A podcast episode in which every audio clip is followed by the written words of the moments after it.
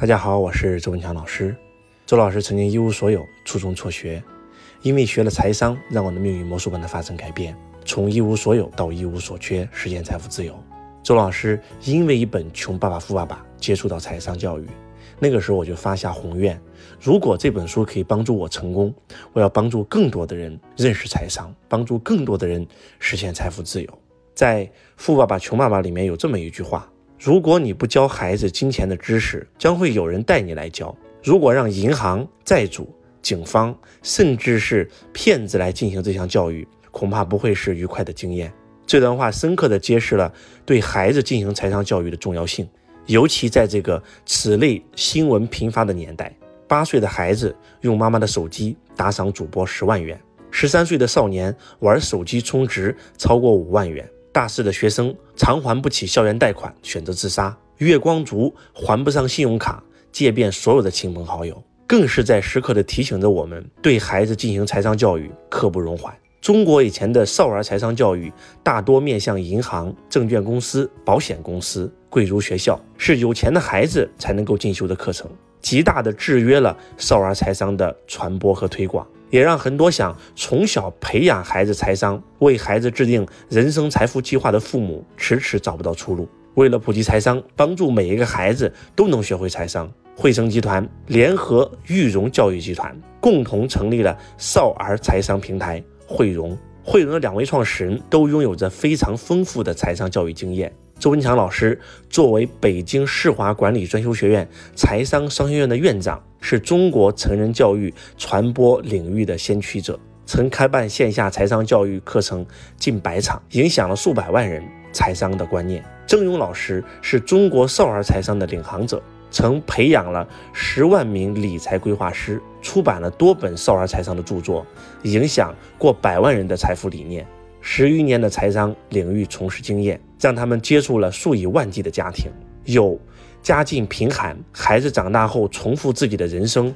继续贫穷的；有家庭富裕，孩子挥霍无度，赚再多钱也富不过三代的；有孩子成年却完全对赚钱花钱没有一个完整概念的。一个血淋淋的例子，让他们认识到对孩子进行系统的财商教育是多么的重要。很多家长错误地认为孩子只需要认真上学，财商是长大以后才需要学的东西。可事实真的是如此吗？经过权威机构的调查，孩子在三到十八岁所接受的教育对其一生有着非常大的影响。三至五岁，此时的孩子已经有了自我的意识，对周边事物有着强烈的好奇心和探索欲。在这个阶段，应该培养孩子对金钱产生一个基本的认知，让孩子学会识别不同类型的货币。了解生活中哪些事儿需要花钱，哪些事儿不需要花钱，同时让孩子知道钱的由来，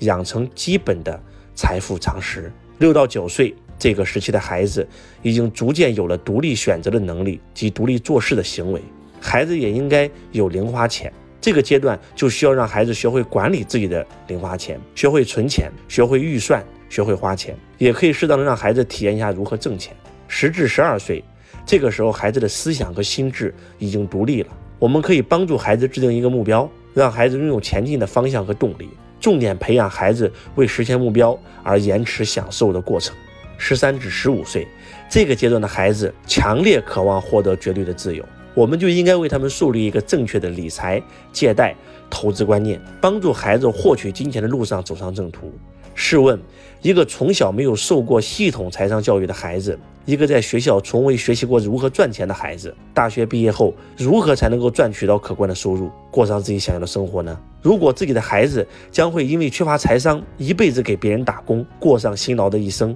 如果自己的孩子将来因为不懂投资，多年积蓄全部赔光在一个项目上；如果自己的孩子将来因为不懂财商，四处借债，每天过着提心吊胆的日子。你是否会后悔自己没有早点对他进行财商教育呢？少儿财商不是一堂课，而是贯穿每一个孩子的生活，让他们不断的尝试，学会花钱、赚钱、存钱、投资，让他们从小学会以财商的思维为指导，去追求自己想要的生活。从某种意义上来讲，少儿财商不是学习一种赚钱的工具，而是让孩子们拥有一种创造美好生活的人生态度。汇融的初心就是想让更多的中国人从小通过财商思维的提升，在将来过上自己想要的生活。一百多年前，梁启超先生曾经讲过：“少年智则国智，少年富则国富，少年强则国强，少年独立则国独立，少年自由则国自由。”我们相信，当我们每一个人都能变得富足向上，